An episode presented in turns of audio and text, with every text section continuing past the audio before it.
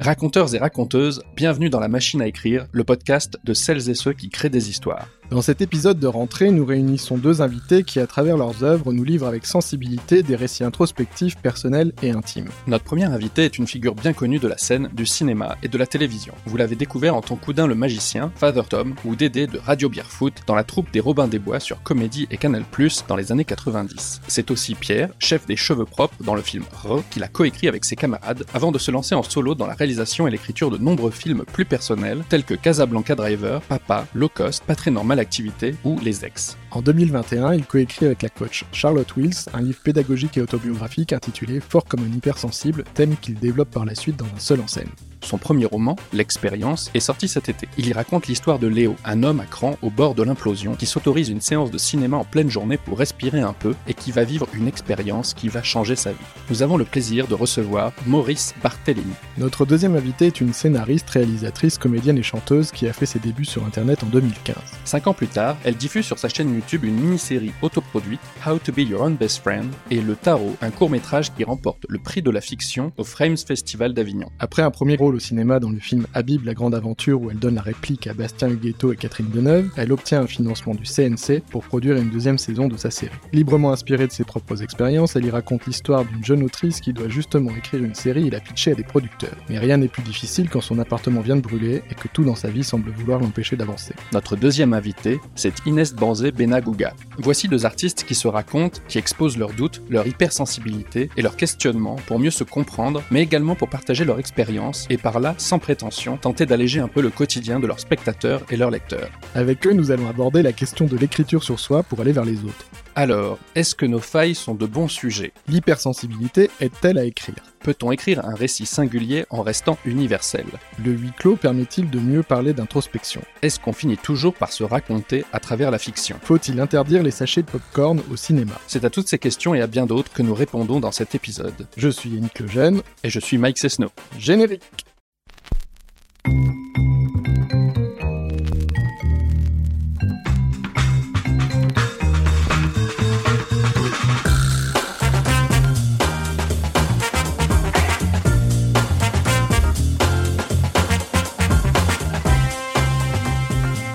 Alors, pour commencer notre podcast, nous avons une question traditionnelle. Qu'est-ce qui fait une bonne histoire? Ah, Je laisse la parole à Inès. Ah, j'allais dire la même chose.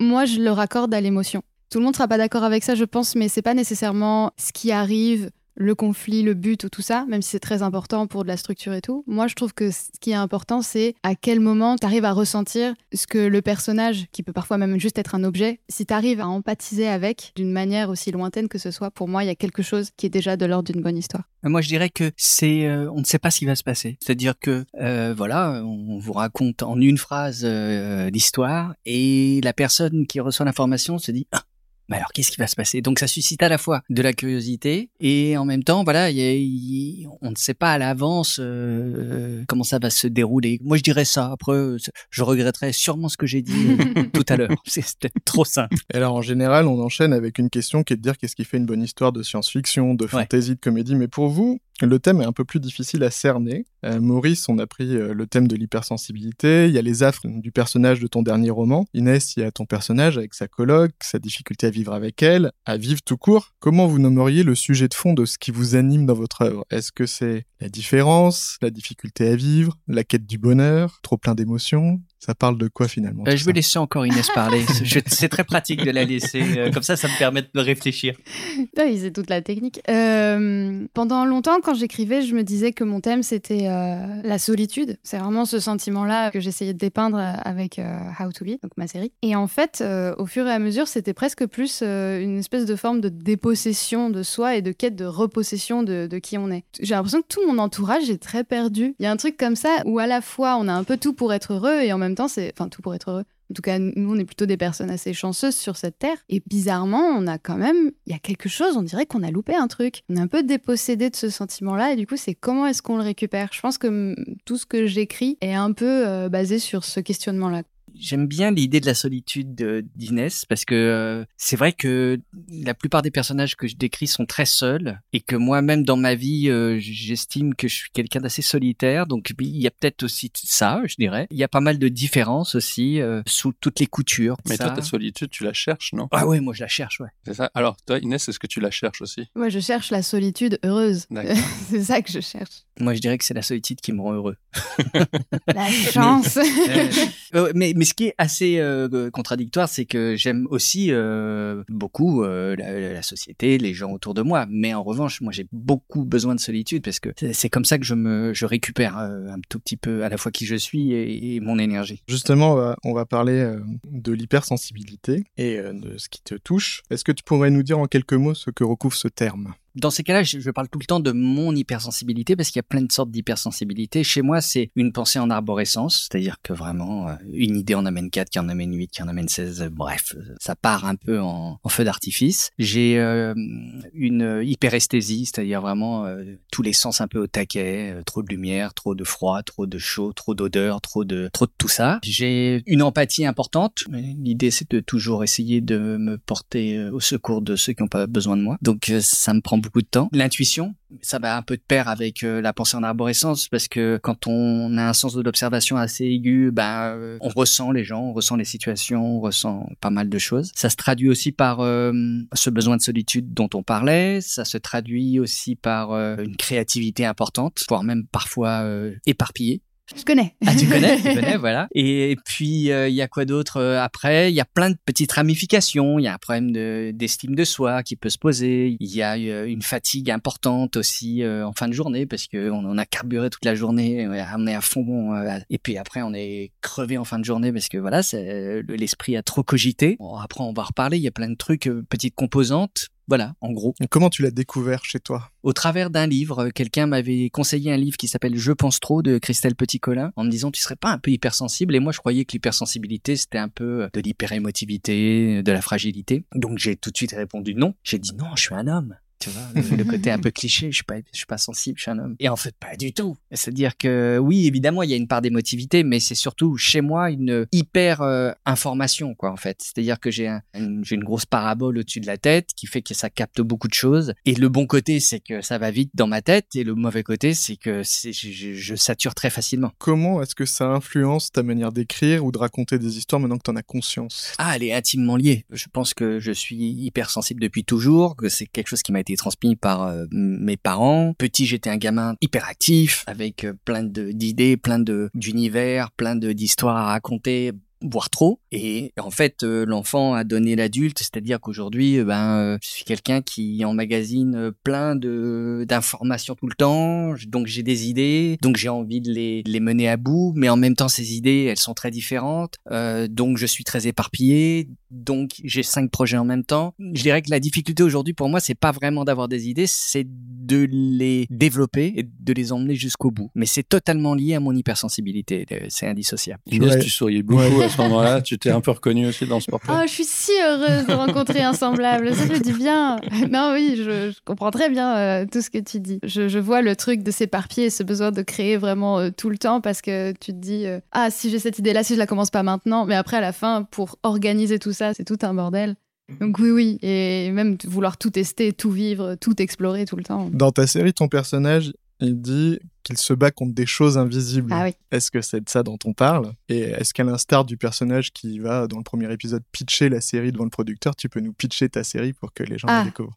Ok, alors, pitcher euh, How to be your own best friend, euh, c'est l'histoire d'une fille qui est autrice et aime écrire des choses, c'est son métier. Elle a écrit un bouquin, en tout cas dans la nouvelle saison, elle a écrit un bouquin qui n'a pas trop marché et dans la deuxième saison, elle doit écrire une série c'est un peu la série qu'on regarde qu'elle écrit. Et elle vit en coloc avec une fille qui, elle, passe toutes ses journées en pyjama à rien faire. Et en fait, euh, les deux s'entraident comme elles peuvent, en fait, pour euh, faire en sorte qu'elle euh, puisse écrire cette série malgré le fait que son appartement est brûlé au début de la saison. Voilà. Et c'est une web série euh, sur combien d'épisodes et de, quel euh, type de format? C'est une série courte plutôt, mais en gros c'est 10 épisodes. Dans la première saison, les épisodes faisaient 3 minutes chacun à peu près, et là il y en a de 4 et il y en a le dernier épisode fait 11 minutes. en gros, tu as un programme d'une heure. Donc on a fait un, petit long métrage euh, modeste, voilà. Mais donc oui, les trucs invisibles, justement à un moment tu parlais de cette du coup dans ton hypersensibilité, moi il y a un truc que, que je ressens, c'est le fait qu'un détail va m'amener à imaginer 12 000 trucs et 12 000 possibilités, et pas souvent les, les, meilleurs scénarios, pour ensuite devoir euh, se, se, rationaliser sur ah oui d'accord, alors j'ai vu ça, ça me fait penser que du coup ça va arriver, mais en fait pas forcément, ça pourrait être beaucoup plus sympa. Donc il faut toujours essayer de se refocaliser sur le scénario positif. Il y a aussi ce truc-là qui, voilà, qui, qui est le fameux combat. C'est les trucs invisibles, c'est des choses qui n'existent pas, seulement dans ma tête. Ah, comment on fait quoi? Est-ce que tu as le sentiment que ce truc dans la tête, euh, c'est quelque chose qui te, qui a tendance un peu à, à te dévaloriser, à, rendre un peu négatif des idées oui. Euh, c'est ça? ah oui, c'est plus, ça, va. En fait, c'est limite euh, si je n'ai pas deux extrêmes. Ah je suis obligée pour contrebalancer des moments. Bah, en fait, c'est vous avez vu ma série Oui.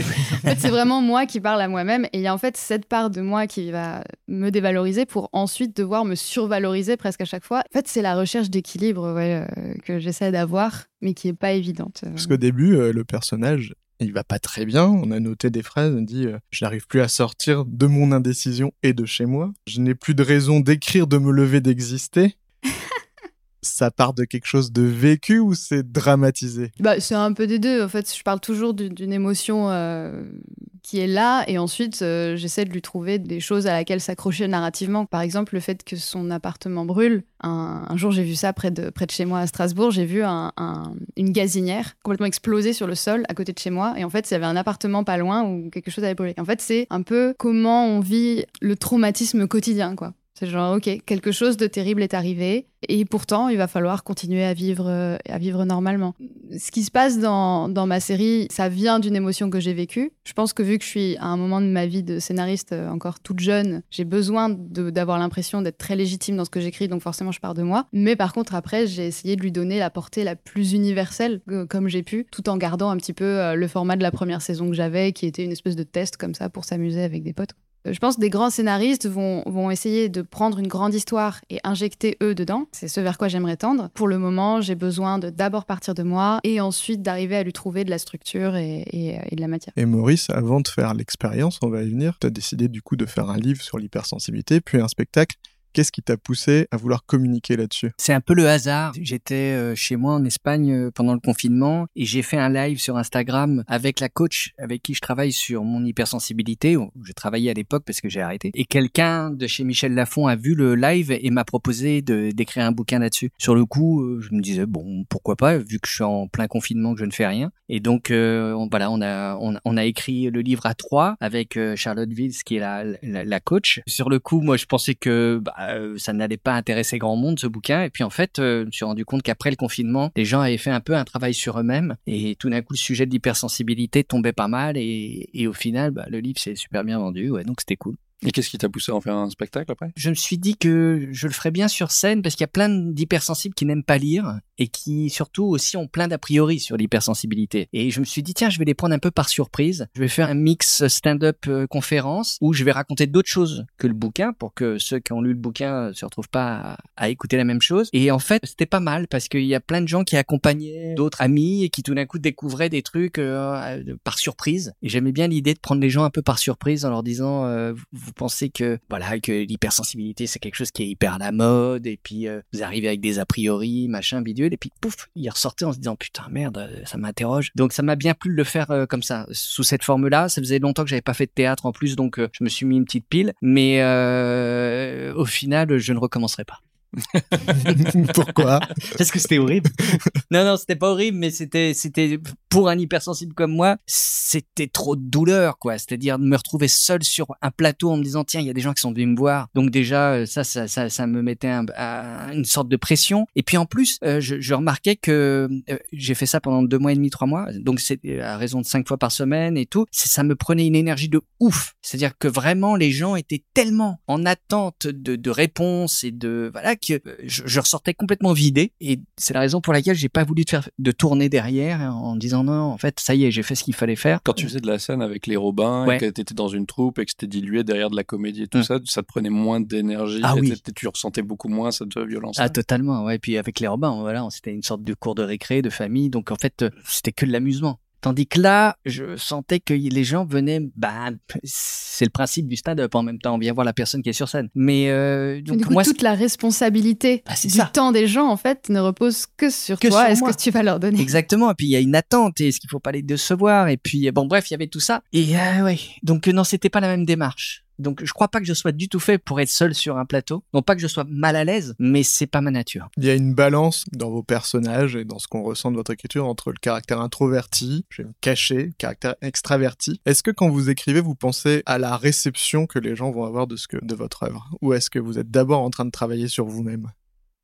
Je vais laisser Maurice répondre Ah, et réfléchir elle un petit peu. deux. Elle a, elle a compris la technique. Euh, euh, moi, j'ai, je- pars d'une idée généralement, et évidemment que le personnage central me ressemble. Donc, euh, et je me raconte tout de suite. Par exemple, dans l'expérience, le dernier bouquin que j'ai sorti, c'est il y, y a énormément de moi. Donc oui, oui, je, je pars de moi. Je me demande pas trop comment est-ce que les gens en face vont le, le voir ou le lire, euh, parce que je, je préfère d'abord raconter l'histoire, essayer d'être le plus centré sur moi, le plus sincère avec moi, parce que je pense que c'est un peu la clé de l'universalité du travail, quoi. C'est-à-dire que c'est parce qu'on passe par l'intime que ça devient universel, je pense. Et, et c'est ce que tu disais tout à l'heure. Donc voilà, je me pose pas trop la question de comment ça va être reçu. Toi, Inès? Alors moi, ça a été une obsession avant de... complètement à l'inverse. Justement, en fait, du fait d'être très, très, très sincère, de- d'essayer de toucher à quelque chose du plus sincère dans, dans ce que j'ai écrit. Et aussi dans le jeu, en fait. Là, pour le coup, quand j'ai tourné How to Be, j'étais à une phase de vie qui était euh, assez spéciale intérieurement. Et euh, avant que la série sorte, je me disais, mais c'est limite de la... C'est de la performance artistique d'être aussi impudique. Les gens vont, vont être très gênés, en fait, de ce qu'ils vont voir. Et, et en fait, j'avais pas la conscience de un spectateur, quand on lui donne quelque chose à voir en lui donnant un personnage et quelque chose qui du coup est décorrélé du réel, mais on accepte que cette partie-là c'est du réel. Bien sûr, il y a, tu viens de me poser la question, genre euh, c'est un truc que t'as vécu tout. Donc oui, bien sûr, les gens se demandent, ok, d'où ça vient, d'où ça sort. Mais j'ai fait une projection, donc j'ai quand même eu un retour direct. Les gens n'avaient pas l'air si cringés. Les gens ont plutôt l'air de, de. Ouais, ils étaient plutôt touchés, ils étaient plutôt plutôt en connexion avec ce que j'avais donné. Donc on m'a fait la remarque comme quoi c'est vrai que euh, on sent qu'il y a quelque chose qui est très très proche du réel. Je pense pas forcément, ou peut-être, je sais pas, mais je pense pas forcément refaire quelque chose qui sera aussi près de, mes émotions que ça soit dans l'écriture et dans le jeu. Et même dans la façon dont c'était réalisé, j'ai fait ça avec euh, que des gens assez proches. euh, tout était très, tout avait beaucoup beaucoup d'enjeux. C'est la première chose que j'ai faite qui été produite. Même dans la façon dont ça a été créé, il y avait quelque chose qui était hyper bouillonnant.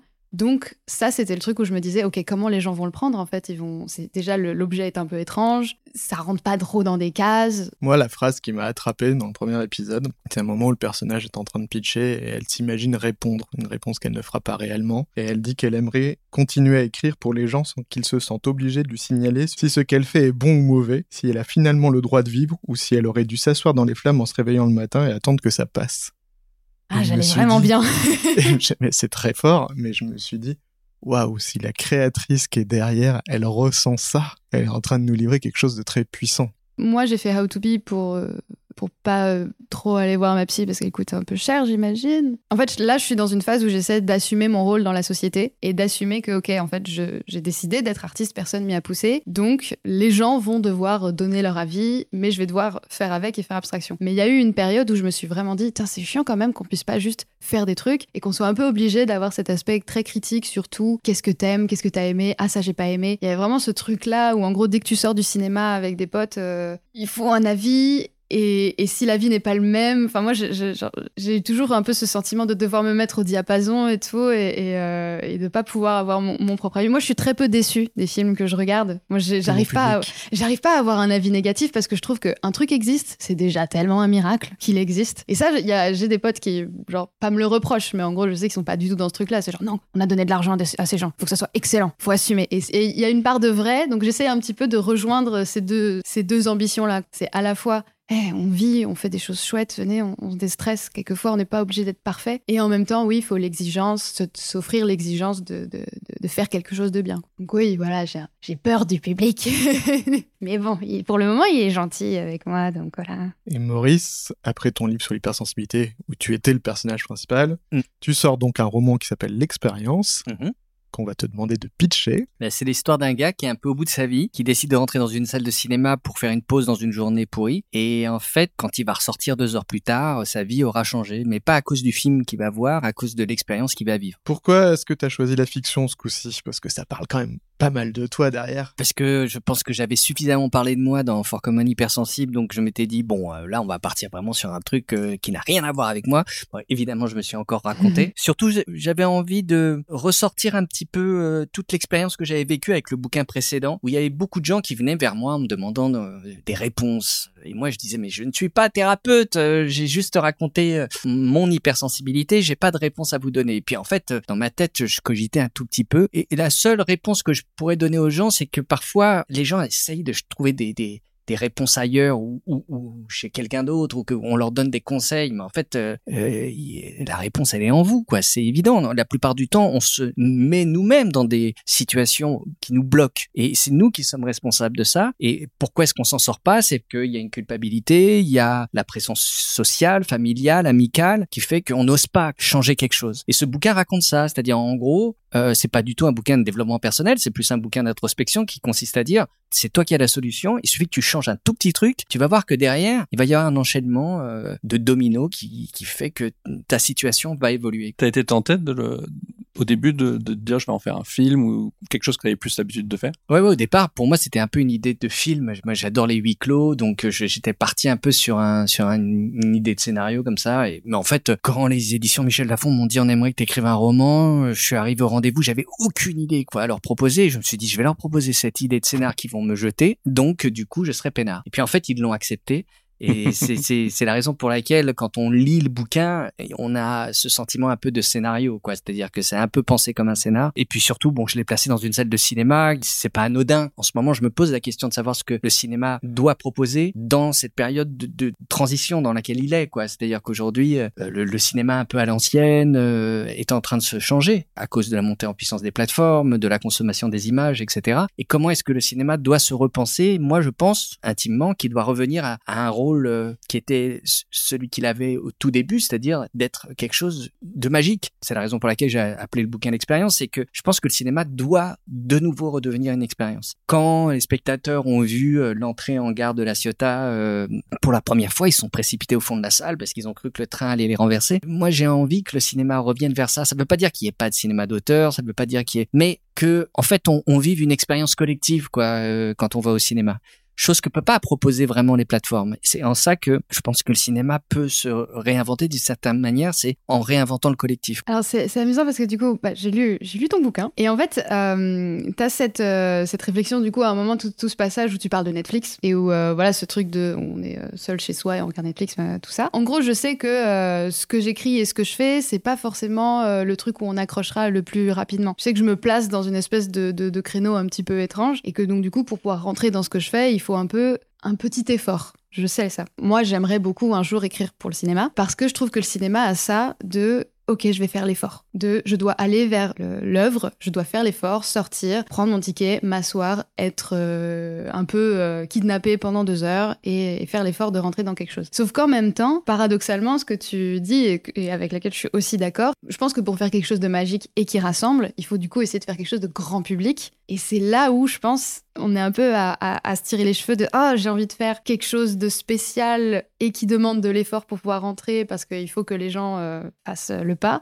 Et en même temps, j'ai envie de faire quelque chose qui parle à tout le monde et qui sera grand public et où tout le monde se dira ah c'est magique. Sauf que c'est difficile de faire Titanic. Donc euh, voilà. ouais, mais en fait peut-être qu'il faut pas que tu te poses trop la question parce que tu vois, je te donne un exemple d'une série euh, Fleabag où, bah voilà, cette personne se raconte totalement Et en fait, au final, ça donne une série qui vraiment fait le tour de la Terre, qu'on adore tous, on regrette qu'il n'y ait pas d'autres saisons, mais c'était très personnel ce qu'elle a fait, elle se racontait totalement. Et au final, aujourd'hui. Euh, oui, à la place, c'était même une pièce. Elle jouait. C'était un seul en scène. Ah, c'était un seul en scène, je savais pas. Tu vois. donc, euh, moi, je dis, fais-toi ce que, qui te plaît, et puis ça aura, ça aura un écho euh, parce que parce que ça sera toi, quoi. Oui, mais après, je me dis, où est-ce qu'il faut aussi placer son ambition de vouloir faire des. En fait, c'est ça. Dans la sincérité. Greta Gerwig a fait Barbie. Mhm. Genre ce moment-là où tu te dis ah d'accord on peut faire Frances A et ensuite faire Barbie. Je sais, Après, est-ce qu'il faut que ce soit une évolution de carrière? Je ne sais pas, mais en tout cas, on est dans un monde où on peut faire du cinéma d'auteur et ensuite faire euh, l'un des plus gros succès de, l'univers. Je sais pas, je sais plus les chiffres. En tout cas, pour euh, une réalisatrice femme, ouais. En plus, hmm. oui, c'est ça, c'était ce chiffre-là. Euh, c'était par rapport à ça. Donc oui, il y a quelque chose qui donne un peu d'espoir et en même temps, oui, voilà, on peut aussi se dire, oh, si, si je faisais juste mes trucs et on verra ce qui se passe. T'as parlé de huis clos, Maurice. C'est un point commun entre entre vos œuvres, je trouve. Il y en a des huis clos, il y en a dans Papa, qui est une sorte de huis clos dans une mmh, voiture, dans le low cost, on est dans, dans, un avion. Il y en a dans l'expérience. Toi, ça se passe beaucoup dans, l'appartement. Au-delà de la question des moyens, parce que j'imagine qu'un film coûte moins cher ou une série coûte moins cher quand on est dans la même pièce, est-ce que ça vous paraît être un élément fondateur d'écriture sur l'introspection, d'enfermer les personnages? Bah moi je sais que bon, encore, comme tu l'as dit, les moyens, c'est plus facile de faire un truc quand tu as juste à déplacer ta caméra dans la même pièce. Mais pour la deuxième saison, le truc qui était cool, j'avais une équipe d'écho qui était géniale et qui en fait faisait vraiment vivre l'appart. Il y a une réflexion dans, dans la série, c'est beaucoup euh, la maison. Où est-ce qu'on est chez soi? Avec qui? Comment? Et c'est pas pour rien que son appart du coup brûle au début et qu'ensuite du coup elle reconstruit au fur et à mesure des épisodes. On peut voir dans le décor qu'il y a plein de petits éléments qui changent, il y a des choses qui bougent, euh, ça devient de plus en plus personnel. L'appart devient un personnage à lui tout seul. Je, je, je trouvais l'idée cool. Donc en fait il y a eu la contrainte et j'ai essayé avec euh, avec l'équipe du coup d'en faire quelque chose qui, qui participe quoi, qui, qui enrichit l'univers. Donc oui huis clos, le, le décor parle autant que que, le perso. Ouais, moi j'aime bien la contrainte, le fait de se dire, euh, bah en fait on peut pas euh, sortir de ce lieu, donc il faut trouver des, des rebondissements. Donc j'aime bien l'idée du petit casse-tête parce que la facilité, c'est, ça serait de, de l'exploser la l'intrigue, de la mettre dans plein d'endroits et, et de noyer un peu euh, le mécanisme au travers de plein de petits artifices. L'air de rien, quand on se retrouve entre quatre murs, on peut pas trop tricher. Et en même temps, c'est une facilité. Ça, ça, permet aussi de rester concentré sur son intrigue, sur sur ses personnages, sur ce qu'on veut raconter. Et, et en plus, moi, j'adore les films de, de huis clos. Quoi. J'adore ça. C'est mon petit côté euh, claustrophobe. Ça, ça, ça, me fascine et ça, ça m'angoisse en même temps. C'est lequel ton préféré? De huis clos? Ouais celui qui me vient à l'esprit pour moi, qui, est une forme de huis clos, c'est Johnny Goddy's Gun, qui est vraiment pour moi euh, le film le plus angoissant de la terre. Quoi, cet homme qui, qui était un, soldat et qui se retrouve, euh, voilà, euh, les gens sont au-dessus de lui et lui n'arrive pas à communiquer. Bah, ça, pour moi, c'est le pire des huis clos. Tu as vu Buried j'ai pensé à ça. Ah J'ai pensé à Buried tout de suite. Là, on est dans l'extrême micro. Ouais, c'est l'extrême micro. c'est celui qui est dans, il est enfermé dans une, euh, c'est Ryan Reynolds, dans un cercueil. Enfermé dans un cercueil pendant une heure et demie. Bien sûr, bien sûr, bien sûr que je l'ai vu, évidemment. Dans l'expérience, il y a aussi une phrase qui revient, qui a une contrainte, c'est est-ce que ça va? Mm-hmm. Et ce qu'on a trouvé très fort, c'est qu'au début, elle est très angoissante, cette phrase, parce ah qu'on sent bien que le personnage ne va pas bien. et elle va revenir sans cesse jusqu'à ce que le personnage évolue. Est-ce que ça, pareil, c'est euh, une contrainte que tu t'es donnée au départ ou est-ce que c'est venu pendant l'écriture? Je crois que c'est venu pendant l'écriture et puis en même temps ça faisait écho à, des choses qui j'aime bien le, côté rengaine qui, qui peut y avoir aussi dans le Petit Prince euh, dessine-moi un mouton ou tout d'un coup voilà il y a quelque chose qui revient et, et, c'est une façon aussi de pousser le personnage en lui disant euh, est-ce que ça va quoi? Parce que c'est vrai que c'est un petit côté un peu angoissant. Généralement c'est vraiment la phrase qu'on sort le plus facilement au monde tu vas bien et, les gens euh, s'attendent à ce que tu répondes oui ça va. Et puis dès que tu dis bah non pas trop tout d'un coup tout le monde est gêné se dit mais merde pourquoi il me raconte sa vie? Et et donc j'aimais bien l'idée de la phrase très simple qui euh, va susciter quelque chose de plus compliqué, quoi. C'est un refrain. voilà, c'est un refrain, exactement. Et c'est vrai que, comme tu le dis, euh, de le demander comme ça, bon, bah, ça s'engouffre dans le quotidien. Mais si je devais voir sur un écran géant, Inès, ça va? Je pense que là, ouais, ça serait un petit peu plus. Je me poserais un peu plus la question. Et alors, est-ce que ça va? Ça va. Ouais. Tout à l'heure, tu as dit c'est surtout pas un livre de développement personnel. Mm. Et pourtant, j'ai l'impression quand même que tu arrives à un âge vénérable. Hum. qu'il y a des choses que tu as repérées dans la vie et que tu essayes de transmettre à tes lecteurs, à tes spectateurs. Mm. Je pense à ça parce que en révisant un peu pour le podcast, on a revu les ex par Mm. exemple. Et dans les ex, il y a une phrase qui dit euh, les ex c'est toujours synonyme d'échec, mais si je suis ce que je suis aujourd'hui, c'est aussi grâce à mes ex. Mm. Et à la fin, il y a mais les ex, tous les autres ex, qui, ceux qui ont été bienveillants, généreux, ils sont beaucoup plus nombreux que ceux qui nous ont compliqué la vie. Mm. Finalement, il y a quand même des transmissions un peu positives. Et toi, Inès, t'as le personnage d'Eleanor Cost qui va euh, faire l'andouille avec euh, beaucoup d'instruments, mais qui va dire chaque petit pas sera un accomplissement, une réussite, et qui va la pousser à pas espérer euh, l'absolu. Est-ce que vous essayez pas quand même d'aider les gens qui vous regardent? Je sais pas si c'est les aider, mais en tout cas de positiver les choses. Oui, hein. aujourd'hui, moi, j'ai vraiment décidé dans ma vie d'être que dans le positif, c'est-à-dire, si on parle de mes ex, oui, effectivement, certaines m'ont un tout petit peu compliqué la mais euh, la, plupart m'ont apporté énormément, que ce soit de, de l'amour, que ce soit de la bienveillance, que ce soit des, connaissances, que ce soit des découvertes, des surprises, etc., etc. Aujourd'hui, la, seule chose qui me fait bouger, moi, c'est d'essayer de faire en sorte que dans ce monde absolument anxiogène dans lequel on est, eh ben, euh, on, puisse positiver, c'est-à-dire de dire putain, mais il y a plein de trucs cool qui se passent quand même. Arrêtons de sans arrêt euh, nous focaliser sur ce qui va pas. Moi, je pense sincèrement que c'est un peu le rôle que, en tout cas, je me suis donné, plutôt que de transmettre. euh, je dirais, alors évidemment que je transmette d'une certaine manière sans le vouloir, mais en tout cas, c'est de d'alléger un peu tout ça. Parce que je veux pas déflorer l'intrigue, mais par exemple, dans l'expérience, à un moment, le personnage envoie des SMS, on va Ouais. pas dire lesquels, parce que c'est un moment clé, et on lui dit, et maintenant tu éteins ton téléphone, tu ne regardes pas si on t'a répondu. Ouais. Ça, c'est un peu du coaching, presque. Merde, il va falloir que je l'enlève. Non, non, euh, oui, c'est, c'est, euh, oui, c'est une forme de coaching, peut-être. euh, Je m'en rends pas compte. Euh, Oui, mais tout ce qui est lâcher prise. oui, Ouais. c'est, c'est, c'est, c'est- en fait, c'est- mais je, je me le dis à moi-même. En fait, moi, je suis totalement accro au téléphone. hein. C'est un truc terrible. Je regarde mon téléphone à 4 heures du matin, à 5 J'ai vu heures, que à t'étais 6. hyper réactif sur les Je SMS. suis à fond sur les SMS, sur Instagram. Bref, je suis vraiment euh, totalement addict. Donc c'est à moi que je me le dis. C'est vraiment à moi euh, de d'éteindre, de savoir éteindre mon téléphone pour euh, me permettre soit d'arrêter d'anticiper, soit aussi de me déconnecter, de juste vivre ce que je, je suis en train de vivre. Et j'ai pas utilisé la phrase euh, vivre l'instant présent. Vous avez remarqué. donc euh, donc euh, donc voilà. c'est- Mais c'est plus à moi que je me le dis qu'aux autres hein, en fait. ouais. Il y a aussi un message à ceux qui regardent le SMS au cinéma. C'est vrai, ça je déteste.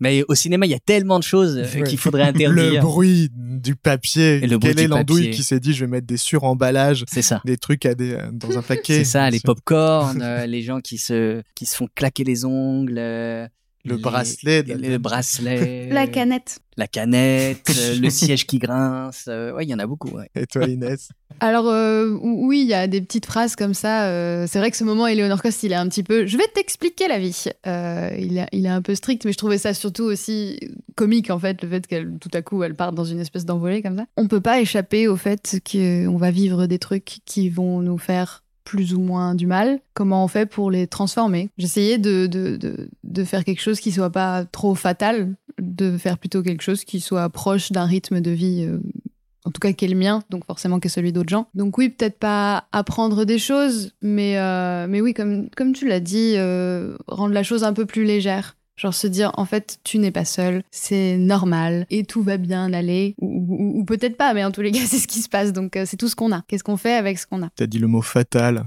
et ça c'est un, un autre point qui revient quand même dans vos œuvres. Euh, ton personnage, Inès, il, il parle quand même souvent de cesser d'exister. Et toi, euh, Maurice, ça te Je vais bien, hein, je vais très bien, tout va bien.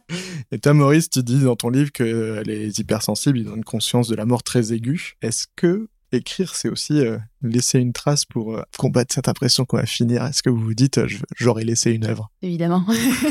je pense qu'il y y a ce truc-là, c'est euh, combattre cette angoisse de la non-existence en touchant un peu les gens. Ça, c'est le truc que je trouve le plus dingue, c'est que à ce stade de ce que je crée, je fais un peu partie de la culture de certaines personnes. Donc oui, je pense que ça m'aide un petit peu à me dire, ok, on est un peu sur euh, le bon chemin, et si jamais je devais un jour cesser d'exister, bon, bah, on aura au moins fait ce qu'on pouvait le temps, le temps qu'on était là. Moi, c'est un truc qui m'a beaucoup angoissé, le principe que les gens à un moment cessent d'être. J'imagine qu'on crée des choses pour pallier à ce sentiment-là.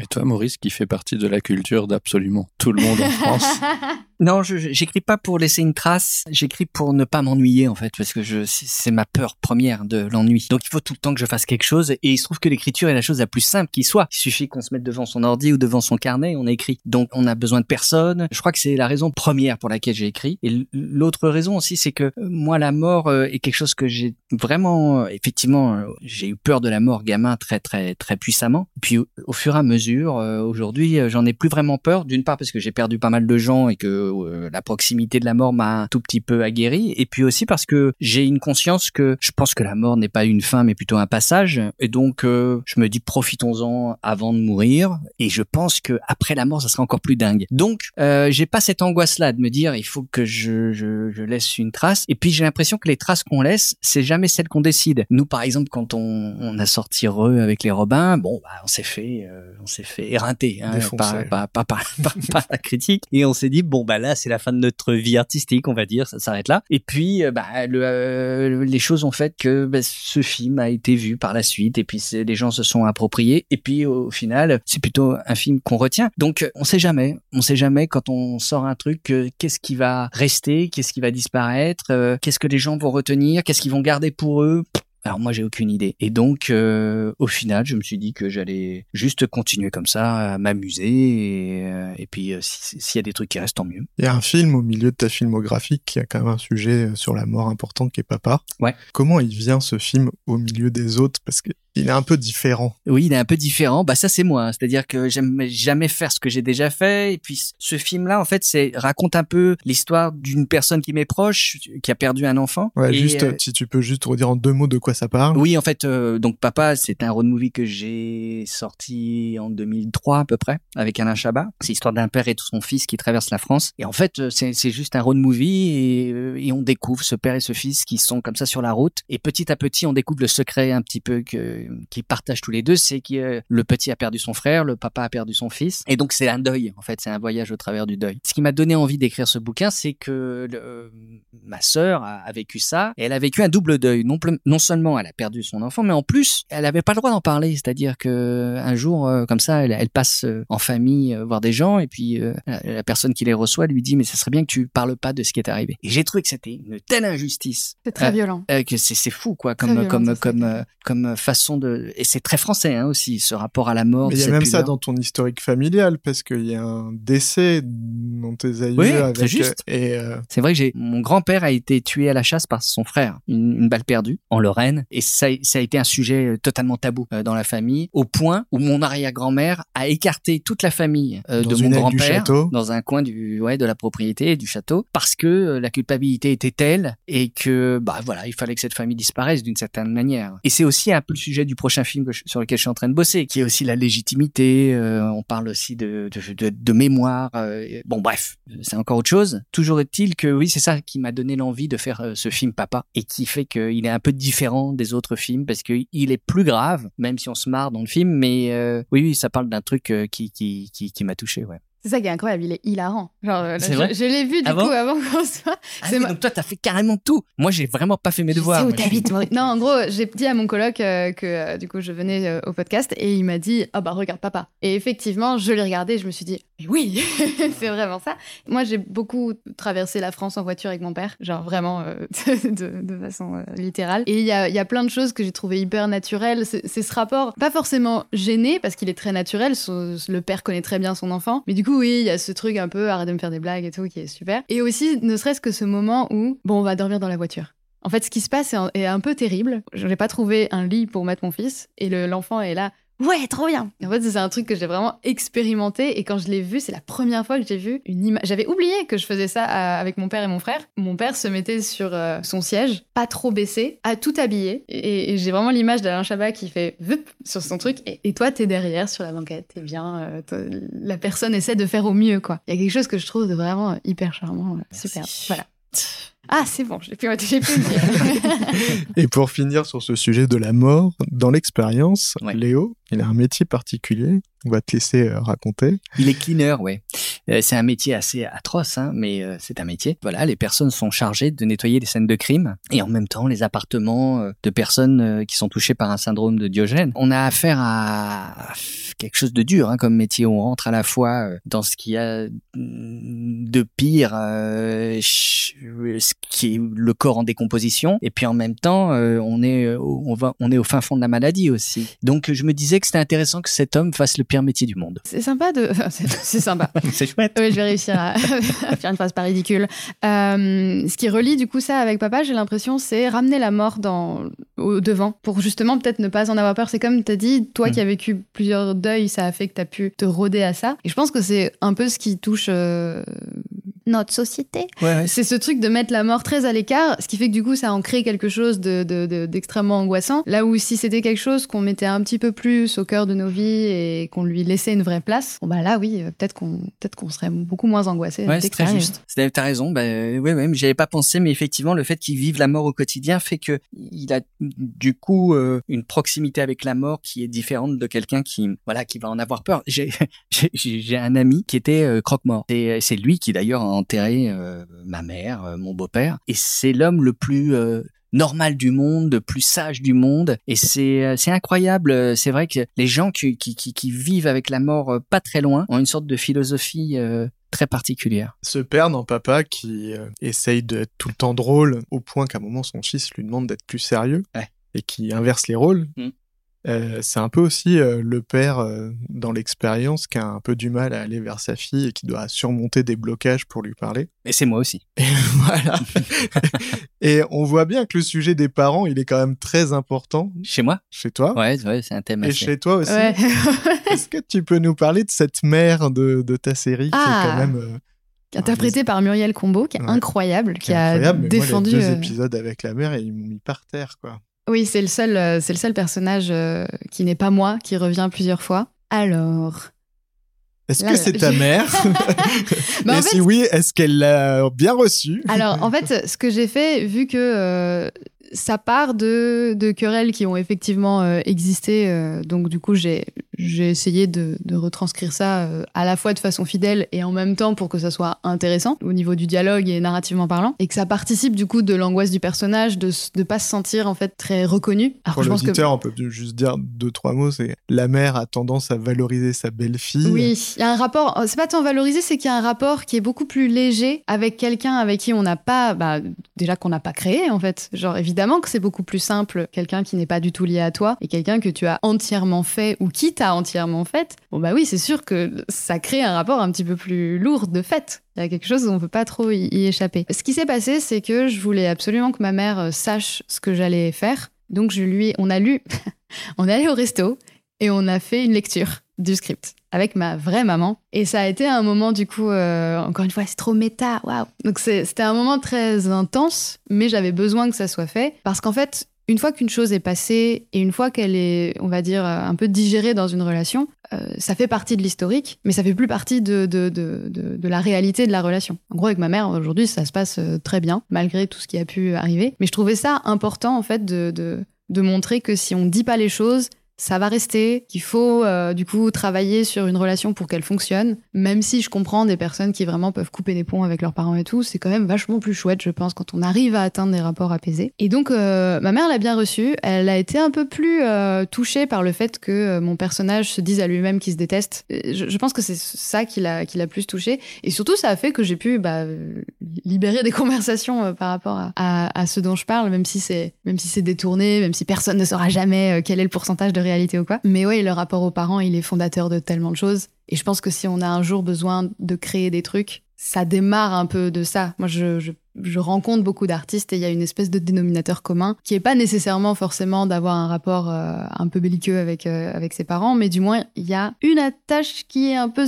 un peu spicy quoi. Il y a quelque chose qui se passe à ce niveau-là. Et je trouvais ça chouette d'en parler, pas forcément dans un grand drame familial, mais dans quelque chose d'aussi simple que une parole qui a pu être mal prise, quelque chose qui est si, oui voilà, si instantané et pourtant qui va créer quelque chose euh, d'un peu terrible dans la tête de quelqu'un. Ta maman, elle est l'univers artistique ou pas, ou pas du tout? Bah ça, c'est le truc marrant, c'est que mes deux parents sont très mon père dessine beaucoup, mmh. il faisait beaucoup de dessins et il écrit beaucoup. Ma mère, elle, adore la peinture, elle était très créative, elle chante extrêmement bien. Mais quand je leur ai un jour dit, en fait, je vais aller faire une fac d'art visuel, ils ont rien compris. Ma mère m'a toujours un peu euh, mis devant euh, ses potes, euh, fait ce sketch de Gad Elmaleh, chante cette chanson, regardez comme ma fille, elle est trop stylée. Et en fait, quand je lui ai dit, ah bah en fait, je vais peut-être un peu faire ça de ma vie, Là, il y a quelque chose où elle a un peu décroché. Parce que je pense que la plupart des gens, moi, je savais même pas que c'était un métier. Donc le jour où, des portes se sont un peu ouvertes et où les portes commencent petit à petit à s'ouvrir de plus en plus, bah,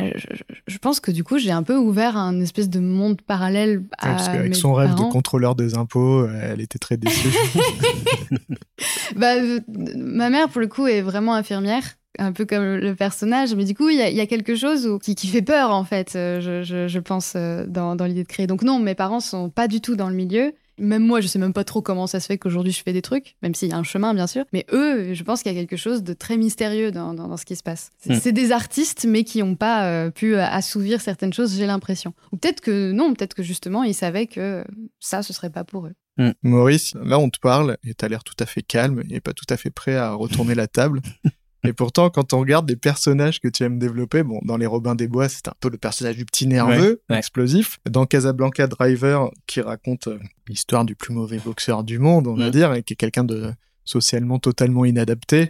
Un, autiste. Le personnage, euh, il passe son temps à péter les plombs. Mm. Et même le personnage de Alain Chabat dans Papa, il est toujours sur la ligne euh, mm. avant une crise. Qu'est-ce qui te plaît dans ce personnage qui est sur, sur une, une, une, crête avant de... Ah, parce que c'est moi c'est-à-dire que je suis quelqu'un qui suis à la fois euh, extrêmement calme extrêmement speed, euh, extrêmement euh, serein, extrêmement anxieux. j'ai pas d'humeur fluctuante puisque je suis assez d'humeur égale là-dessus. J'ai pas de, je suis pas quelqu'un qui qui va péter un câble en deux secondes. Mais en revanche, j'ai toujours le sentiment de marcher sur une crête, quoi qu'il arrive, et que en fait, c'est la raison pour laquelle je fais ce métier, et que je développe aussi cet univers où à la fois je mélange de la comédie à du grave, du grave à de la comédie, parce que il y a que ça qui me plaît, c'est le contraste, c'est c'est l'équilibre, c'est de, c'est de marcher sur un fil, c'est de prendre le risque de se péter la gueule. J'aime bien ce type de personnage. Après, avec le temps, je me suis vachement écarté de, du personnage un peu énervé que je pouvais avoir quand, à l'époque des Robins. Aujourd'hui, je joue beaucoup moins, je suis beaucoup moins euh, acteur et ça me va super. Et toi, Inès, en 2022, tu as pleuré 430 fois, ah, paraît-il. C'est arrivé. non, cette année, on n'a été pas très régulier dans le podcast parce que je me suis blessé, là, mais toi, tu as été encore moins régulière que nous, puisque tu as lancé un podcast qui s'appelle Combien tu pleures, qui a eu un épisode. Ah, moi qui pensais qu'on pourrait ne pas en parler. Mais je voudrais quand même que tu nous en parles. Alors, en gros... Euh, Déjà 430 fois. oui, parlons de ça. Non, bon bah du coup, euh, une rupture, un changement de vie, plein de problèmes, ce qui fait que du coup j'étais euh, on va appeler ça une dépression, ce qui a donné ce chiffre que je trouvais vraiment ahurissant. Et j'avais déjà fait le compte en 2016, et j'avais eu 79. Et déjà à cette époque, mes potes me disaient Ouais, non, mais tu pleures trop, Inès. Donc là, vraiment, quand j'ai lu 430, je me suis dit Ok, il y a un truc. ça veut dire que tu notais C'est ça. Quand tu pleurais J'ai une ah, note dans mon téléphone où, euh, du coup, là, j'ai arrêté. Je me suis dit On va s'épargner un petit peu euh, le comptage. Euh, où j'avais cette note où tu notes la date, l'heure et la raison. Je, je me retrouve devant le, le Pourquoi tu as commencé à faire ça? C'est une espèce de manière de contrôler, de quantifier, de se dire ok, il y a quelque chose qui est en train de se passer, j'ai besoin de comprendre en fait. Donc euh, après, je m'étais dit que j'allais peut-être faire un diagramme, un tableau statistique et tout. Je l'ai pas fait parce que bon, voilà. Mais euh, j'ai aussi pris des vidéos de moi en pleurant, ce qui est un peu. Alors, je comprends que ça, ça choque un peu des gens. Les gens sont un peu. C'est un truc qui se fait beaucoup sur TikTok aujourd'hui, c'est de montrer un peu sa tristesse je m'intègre vachement bien dans mon époque, j'ai l'impression. Et en fait, je me suis dit, bon, j'ai ça, j'ai pas envie de les poster euh, toutes nues, quoi, c'est un petit peu étrange. Et j'avais envie de, voilà, de parler de ça. Au début, c'était, je, voulais en parler avec mes copines, parce que j'avais demandé à mes copines, ça vous dit de faire la même chose? Elles, elles ont abandonné vite fait. Donc, je me suis retrouvée toute seule à compter mes trucs. Et euh, je me suis dit, bon, bah, ça serait cool d'en faire quelque chose, d'en faire un objet. Donc, je me lance dans ce truc de podcast, un peu comme tout genre juste en se disant on verra, c'est bon, j'ai rien préparé, on y va. Donc j'enregistre un épisode avec une amie qui s'appelle Juliette et ensuite je, je, prends mes vidéos où je pleure et j'en fais un petit teaser que j'ai balancé sur Instagram qui fait 300 000 vues. Je suis tétanisée, j'arrête. Je pleure. Je pleure.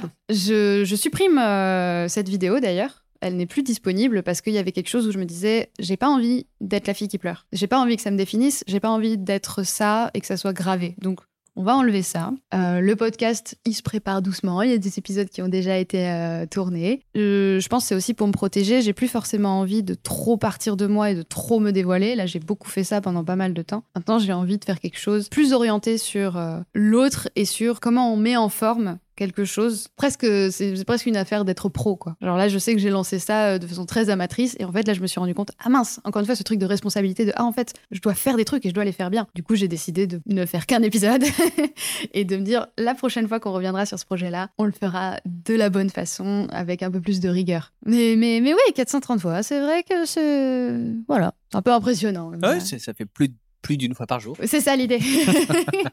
Maurice, tu racontes que ton cerveau démarre au quart de tour à 6 heures du matin et que du coup, tu as une organisation très précise de ta journée de travail. Mm. Quel est ton processus créatif? Comment tu fais? Est-ce que tu vas dans un bar? Est-ce que tu écris chez toi? Un carnet? Un, En fait, faut pas que j'ai le sentiment de travailler. Si dès que je me mets dans une situation où j'ai le sentiment de travailler, euh, quand j'écris, hein, euh, pas quand je réalise un film parce qu'évidemment qu'on bosse, mais euh, mais quand je suis seul, faut pas du tout que j'ai le sentiment. Alors déjà le bureau, ça m'angoisse. Le, le, fait de me mettre derrière un bureau devant un ordi, là je me dis ah bah là là c'est sûr que je vais bosser là, c'est clair, tout est là pour que je bosse. Donc je vais me mettre sur une autre table. Je vais me mettre sur la table de la cuisine, sur la table de la salle à manger ou, ou sur une table de, de, café pour vraiment avoir le sentiment de ne pas bosser. Et puis là je vais je vais noter sur mon téléphone ou alors je vais prendre un carnet. Mais il faut pas que je bosse. Et c'est ça qui m'ennuie. Il y avait il y avait un, un auteur américain qui s'appelait Robert Benchley qui, qui, a écrit un super texte sur la, la procrastination, c'est-à-dire c'est vraiment le sentiment dès que tu es en situation où il faut que tu t'y mettes, euh, tu fais tout pour ne,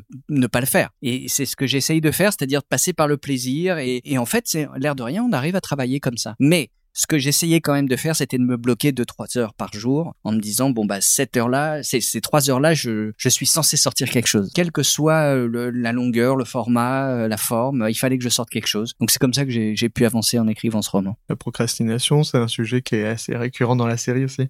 Alors, bah, c'est euh, c'est un truc que je sur lequel je travaille. C'est pour ça là, je prenais des notes mentales sur ce que tu disais parce que c'est vrai que cette sensation de en fait, c'est ça. Quand je fais quelque chose et qu'il y a juste un pur plaisir créatif, je peux passer 6 euh, heures dessus. Euh, je n'ai pas regardé mon téléphone une seule fois, c'est merveilleux. Par contre, quand tu sens que là, il faut absolument que ça arrive, en fait, tu vas te mettre sur ton téléphone, tu vas tourner autour, enfin, tu vas faire les 100 pas dans ton, appart, tu vas être là, ah, ok, bon, qu'est-ce que je fais? Tiens, je vais faire la vaisselle. Il y a vraiment ce, truc-là qui est très compliqué, et du coup, tu arrives à la deadline, et là, tu te mets en deadline mode, et tu fais tout. Et évidemment que à la fin quelque chose existe et c'est super, mais par contre tu l'as fait dans une certaine forme de souffrance. Et j'aimerais énormément pouvoir sortir de ça et me trouver un rythme. C'est ça en fait, c'est la recherche du rythme. Donc ce que je fais moi, c'est genre le matin déjà, il y, a des, choses que j'arrive à faire quand même tous les jours. J'écris tous les matins, je fais du sport, tout ça, histoire de se mettre un petit peu. J'ai un peu écumé toutes les vidéos justement de développement perso que j'aime pas, mais qui avait quelque chose que je me disais bon bah peut-être qu'il y a une solution là-dedans, donc on va aller la chercher. Mais c'est vrai qu'à la fin j'ai besoin de j'ai besoin de contraintes.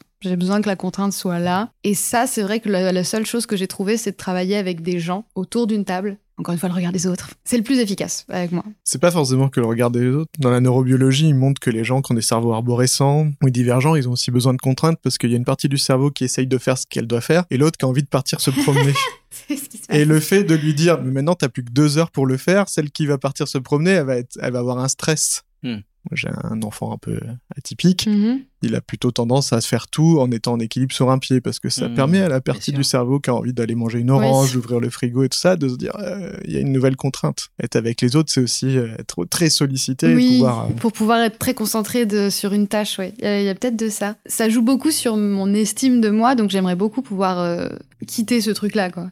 C'est pour ça que ça m'intéresse quand tu dis j'ai pas besoin d'avoir le sentiment de travailler parce que moi j'avais l'impression de me dire ok il va falloir que je commence à aimer travailler en fait ah non, surtout pas. C'est ça. En fait, j'avais un prof euh, au lycée qui nous disait euh, lire, c'est se faire chier. Du coup, vous allez devoir apprendre à aimer vous faire chier. Et en fait, quand il nous a dit ça, je me suis dit, ah d'accord, il faut entraîner son cerveau à aimer se faire chier et tout. Je pense qu'il a d'une certaine façon un peu raison, mais je pense que si on le tourne différemment, on peut aussi juste se dire, lire, c'est super, mais ça demande un peu d'effort. Trouve des choses à lire qui vont te faire que du coup, tu n'auras pas l'impression que ce soit trop de l'effort. Puis après, un truc qui demandera un peu plus d'effort demandera moins d'effort que si t'étais pas passé. Enfin, voilà. Oui, puis surtout que je pense que si tu passes par le plaisir, il n'y a pas d'effort. À partir du moment où il y a du plaisir, mm. tu n'es pas du tout dans l'effort, quoi. Même si tu accomplis un truc compliqué. J'aimais bien bien tout à l'heure quand tu disais que je sais plus à quel moment tu disais un truc sur euh, le fait que ah oui quand tu parlais du, du cinéma et tu disais que c'est déjà super de sortir un film et que déjà en soi toi en tant que spectatrice tu trouves que c'est super que la personne ait abouti son film mais c'est hyper juste mais en fait c'est vrai que quand on fait un film c'est compliqué, quoi. On a affaire à 36 000 personnes, on, on peut rater son film à plein, plein d'étapes, etc. Mais en revanche, si on prend les choses par le plaisir, putain, c'est hyper faisable. Quoi. Mm, ça sera jamais perdu. Est-ce que tu as un conseil, Inès, pour les gens qui voudraient euh, démarrer? Parce que toi, tu as quand même fait une web série quasiment toute seule, tu as publié sur YouTube, et puis du coup, ça t'a fait repérer, tu as obtenu un financement du CNC, une production avec Updated, qui s'occupe euh, de choses euh, assez connues par ailleurs, Stromae, enfin, c'est une belle maison de production. Mm. Est-ce que tu as des conseils pour celui qui voudrait démarrer demain? Comment c'est simple? Comment c'est très simple à partir de ce qu'on a. Parfois, j'ai le regret de ne pas avoir forcément fait euh, une école qui serait spécialisée soit dans l'image, soit dans l'écriture. Euh. Le bagage académique me, me, manque énormément, mais plus psychologiquement que professionnellement, vu que techniquement, là, tout va plutôt bien, même si j'aspire à encore tellement d'autres choses. Mais voilà, je sais que j'ai un vrai manque de légitimité vis-à-vis -vis de ça. Toutes les personnes qui font des écoles me terrassent. En fait, elles me ça me fait extrêmement peur ce truc-là. Donc commencer par ce qu'on a, être très curieux des gens. Alors moi je sais que euh, tout mon savoir-faire et toute ma culture et tous mes réflexes me viennent de personnes que j'ai rencontrées. Tu parlais de tes ex comme quoi elles t'avaient appris des choses. Ça joue beaucoup de ça en fait. Quand on est curieux de quelqu'un et de ce qu'il peut apporter et du hobby qui, l'obsède, quand on est prêt à l'accueillir, c'est un truc qui t'ouvre euh, très très fort. Et là où tous les arts se répondent un peu beaucoup, ben si tu rencontres une autre personne créative et que tu te laisses euh, emporter, bah ça va te porter avec. Donc c'est ça. Commencer à partir de ce qu'on a et, euh, et s'entourer euh, de gens qui ont cette même petite flamme en fait. Et ou la donner aussi à d'autres et comme ça on crée tous plein de choses. Tous. Et toi, Maurice, avec euh, le recul d'une carrière un peu plus longue? Euh, C'est assez proche de, de, de ça. C'est faire, faire, faire, faire, faire, tout en faire. En fait, à partir du moment où vous êtes convaincu que vous êtes fait pour ce, ce job, allez-y, quoi. Sous toutes les formes n'écoutez pas trop les gens qui vont vous dire c'est trop compliqué, il n'y a pas de place. Il faut avancer avec une conviction mais totalement euh, euh, indestructible et croire en, vraiment en, son envie, son besoin de faire euh, le métier quel qu'il soit. Et c'est vrai que aussi il faut s'entourer aussi, c'est important. Moi, à l'époque où, où je me suis retrouvé au cours Florent avec avec les Robins, en fait, il y avait toute une génération d'acteurs et d'actrices qui, qui bossent aujourd'hui, que ce soit je sais pas Edouard Baird, Eric Ruff enfin ils Kiberlin, euh, Elsa Silberstein, enfin ils étaient, euh, il y avait 35 personnes qui bossent aujourd'hui quoi, et Laurent Lafitte. Donc en fait c'est hyper important de, se créer une équipe parce que ça, ça permet de, de se remonter le moral et tout. Mais c'est surtout moi je dirais la conviction quoi, c'est-à-dire qu'on on n'est pas obligé de faire ce métier non plus. On peut faire tous les métiers qui sont intéressants. Donc il y a parfois des gens aussi qui se focalisent parce qu'ils se disent je veux être célèbre, je veux gagner de l'argent. Ce qui n'est pas un but en soi. Ce qui compte c'est vraiment d'être certain ou certaine qui que c'est c'est vraiment le métier qu'il faut faire. quoi. C'est vraiment joli ça. ah non, moi je voudrais juste ajouter un truc.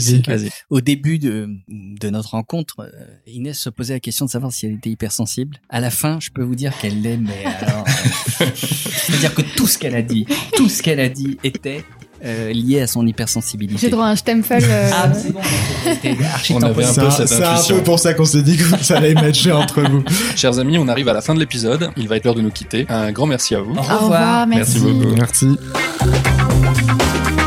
C'est ainsi que se termine cet épisode de La Machine à écrire. On espère que vous avez passé un bon moment avec nos invités, qu'on remercie chaleureusement pour leur temps et leur générosité. On vous invite à découvrir le roman de Maurice, L'expérience aux éditions Plomb, et la série d'Inès, How to Be Your Own Best Friend sur YouTube. Vous trouverez les liens dans la description de cet épisode. Nous tenons une nouvelle fois à remercier la Société nationale de bande dessinée, l'atelier de Mathieu Sapin et Christophe Blin qui nous hébergent pour l'enregistrement du podcast. Pour ne rien manquer des actualités du podcast et pour avoir de quoi lire, rire et vous émouvoir, vous pouvez vous abonner à notre newsletter 5 bonnes histoires le vendredi. Chaque vendredi, donc, nous vous partageons 5 récits marquants et étonnants, sélectionnés avec amour par nos soins. Des livres, des BD, des films, des spectacles, des documentaires, de quoi vous émerveiller et vous divertir. Vous trouverez le lien pour vous abonner à la newsletter dans la description de cet épisode. Vous pouvez également nous suivre sur vos réseaux sociaux préférés. Nous sommes présents sur Facebook, Instagram et Twitter. Si vous souhaitez nous soutenir et nous aider à continuer le podcast, le mieux c'est de parler de la machine à écrire à votre entourage. Le bouche à oreille est le meilleur moyen de nous faire connaître. Vous pouvez également nous laisser plein d'étoiles et un gentil commentaire commentaires sur Apple Podcast et Spotify afin de nous aider à grimper dans les classements, c'est très utile pour nous. Pour finir, nous vous remercions pour votre fidélité et vos messages qui nous font toujours plaisir. On se quitte cette fois en chanson avec Inès Banzé Benagouga et Nicolas Hugues et on vous dit à la prochaine.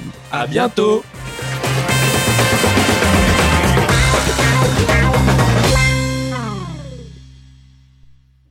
J'ai deux, trois mots dans la gorge, profondément enfouis.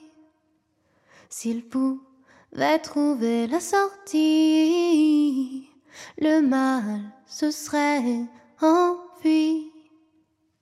J'ai une dent contre toi, car tu me ressembles trop. Je pourrais te brosser le tableau, que tu ne le lirais même pas.